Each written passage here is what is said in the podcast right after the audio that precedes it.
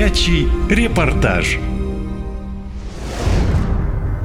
Севастополь в шаге от эпидемии педикулеза. Это, как говорят в народе, вши. Ситуация настолько серьезная, что они уже заговорили на уровне Министерства здравоохранения. В Крымском Роспотребнадзоре сухо отчитались. Заболеваемость педикулезом выросла ровно в два раза по сравнению с прошлым годом. Почему врачи в Крыму готовятся к худшему? Расскажу в своем репортаже. Вообще педикулез – это банальные вши. Эпидемию этой болезни в России победили давным-давно. Ее принято считать проблемой бедных и бездомных, ведь вши – это и вопрос гигиены в том числе. Откуда эта напасть взялась в Севастополе – вопрос открытый. Местные говорят, что всему виной близость фронта. В Крыму много военных баз, Севастополь не исключение, а даже наоборот.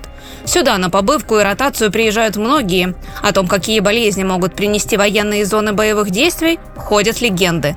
На фронте уж точно не до гигиены. Главный вопрос там выжить. Не исключают, что педикулез появился в Крыму от военных и местные врачи. Хоть и аккуратно, но проблему они признают. Тем временем родные срочников записывают обращение к президенту и военному командованию из-за того, что мужчины на фронте массово подхватили в шей. Уважаемый главнокомандующий Владимир Владимирович Путин, обращаются к вам жены и матеря мобилизованных 394-х, 143-х полков с Приморского края. Наше обращение к вам вызвано тем, что на местном уровне нас никто не слышит. В телеграм-канале губернатора Приморского края Кожемяка Олега Николаевича нас блокируют. Министерство обороны ДВФО дает отписки на наше обращение. Наши ребята все присягали своей родине, и они выполняют выполняют свой долг на протяжении четырех месяцев с честью и отвагой. Но наше обращение к вам, Владимир Владимирович, вызвано тем, что находясь с первых дней убытия в зону специальной военной операции и не получив должной подготовки на Сергеевском полигоне, в настоящее время, находясь на первой линии, у них не было замены для отдыха, нет возможности соблюдать личную гигиену, отчего у военнослужащих завелись белевые вши и началась чесотка. Должная медицинская помощь не оказывается, месяца, вследствие чего обострились хронические заболевания. Крымчане реагируют настороженно на вопросы, знают ли они о ситуации. Без понятия. Педикулез? Не слышал. Вообще-то я никогда не заражалась. Я знаю, что это вши, по-моему, да, создают. Насекомые такие вот на голове и на других частях тела. Что это вообще? Очень опасное заболевание, потому что это переносчики всяких заразных заболеваний.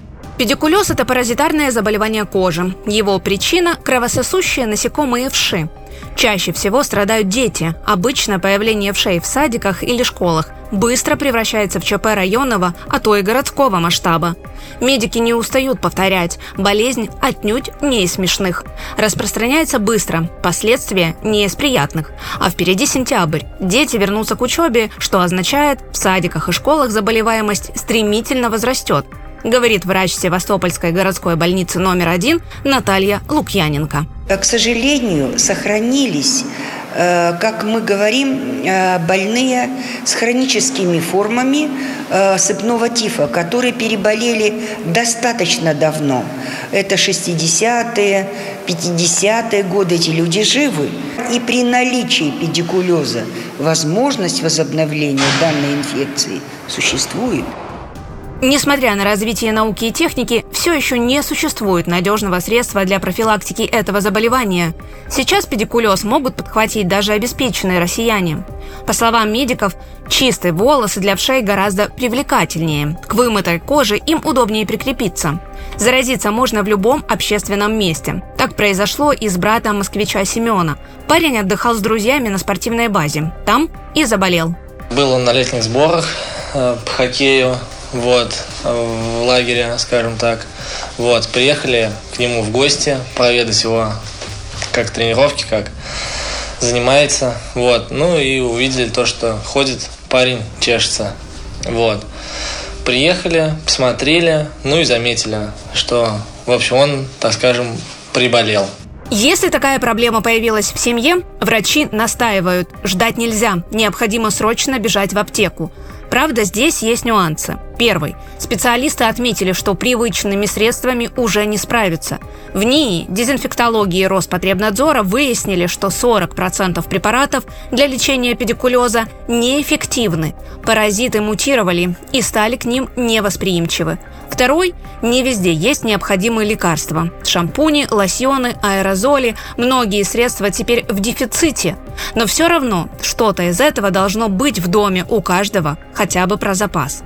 Власти пока ситуацию не комментируют. Поэтому люди по привычке совсем должны справляться сами и помнить, что лучше болезнь предупредить, чем лечить. Катя Константинова, «Наша лента» из Крыма. Наша лента.ком Коротко и ясно.